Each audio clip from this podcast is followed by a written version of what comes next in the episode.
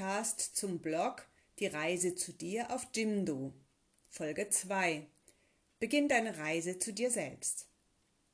Aus der Dualität in die Einheit durch Selbstreflexion.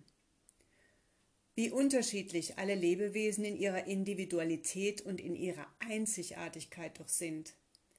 Das führt uns jedoch oft zum Gefühl, schmerzhaften Gefühl der Trennung. Wahrscheinlich haben alle tiefsinnigen spirituellen Richtungen, aber auch der ganz menschliche Wunsch, seine Bedürfnisse zu erfüllen, etwas Großes gemeinsam, sich eins und erfüllt zu fühlen, nicht zerrissen und ziellos. Ersteres ist Einheit, letzteres ist zerrissen und entzweit in Dualität. Nun, das sind große Worte. Wir fragen uns doch alle erst einmal Einheit, wie kommt man dahin? Wie wird man mit dem kosmischen Bewusstsein eins, wenn man Einssein manchmal nicht mal mit seinem Partner kann? Wo beginnen, ohne sich für das Gefühl von Uneinssein oder Zweisein schuldig zu fühlen? Einigkeit? Alle Lebewesen haben die gleichen Bedürfnisse. Außer den grundlegenden körperlichen Bedürfnissen wünschen wir uns Anerkennung, Respekt, Zusammengehörigkeit und Zugehörigkeit, Verständnis, Vertrauen, Erfülltheit, Sinn, Gemeinsamkeit, jedoch auch Akzeptanz in unserer Individualität und in unserer Einzigartigkeit angenommen zu werden. Wir möchten Individualität, die trennt, respektieren und doch auch feiern, was uns alle eint. Das ist Dualität, doch beim Annehmen unserer jetzigen Inkarnation, beim Eintauchen in Materie, müssen wir Dualität hinnehmen. Das konstante Entscheiden zwischen dem einen und dem anderen entzweit uns. Es ist das, was uns Leid bringt.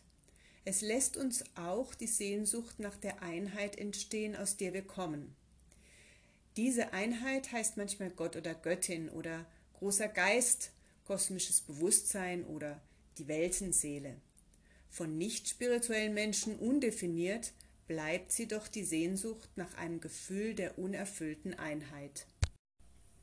Jedoch auf dem persönlichen Weg kommt irgendwann die Überraschung. Ohne Dualität kein Wachstum. Nach diesem Aha-Erlebnis spätestens kommt auch das Gefühl, es ist in Ordnung. Ja, ich kann hinnehmen, dass ich entzweit bin, da ich so und nur so auf dem Weg zur Einheit bin. Ich werde mich jetzt bewusst dafür entscheiden, was mich zur Einheit hinbringt. Und was bringt mich dahin? Selbstreflexion, konstante Selbstbeobachtung. Sich fragen, warum bin ich gerade wütend? Erfreut, tief traurig, enthusiastisch, motiviert oder whatsoever für Gefühle da auftauchen können. Nicht umsonst trainiert man im Yoga Achtsamkeit. Die Frage, bin ich denn überhaupt in Kontakt mit meinen Gefühlen? Denn wir können uns noch so sehr Gewaltlosigkeit wünschen, dass manchmal Ärger aufkommt, ist unumgänglich. Nicht vergessen, wir leben in der Dualität. Und Gefühle unterdrücken führt nur zu Gewalt an uns selbst, wie zum Beispiel Schuldgefühle. Das Einzige, was hilft, ist auch die dunklen Seiten unserer Seele zu beleuchten durch Selbstreflexion. Reflektieren als Spiegel unseres Selbst. Gefühle sind der Spiegel unserer Seele. Sie sind die besten Indikatoren um uns zu unseren wahren vernachlässigten Bedürfnissen zu führen, und dort können wir an wirkliche Heilung herankommen. Ja, Heilung. Da steckt der germanische Wortstamm whole, ganz drin, und holy, heilig. Übrigens auch Holle, die altgermanische Göttin. Wer in diesem Artikel bis hierhin noch mit Interesse gefolgt ist, ist schon dort in der Selbstreflexion und schaut sich schon mutig selbst an. Denn Mut, ja, das braucht es dafür.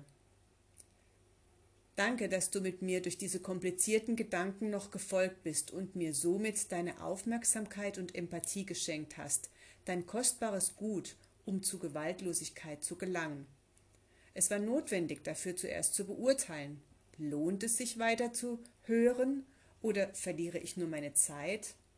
Bitte kein schlechtes Gewissen geurteilt zu haben. Beurteilung ist eine Strategie, um das Bedürfnis Sicherheit zu erfüllen. Säbelzahntiger sind zwar ausgestorben, aber trotz allem brauchen wir es, uns in einer Situation sicher zu fühlen. Denk daran, um heilig zu werden, also heil, ganz, müssen wir erstmal durch die Wüste der Dualität durchgehen und die dunklen sowie die hellen Seiten an ihr akzeptieren.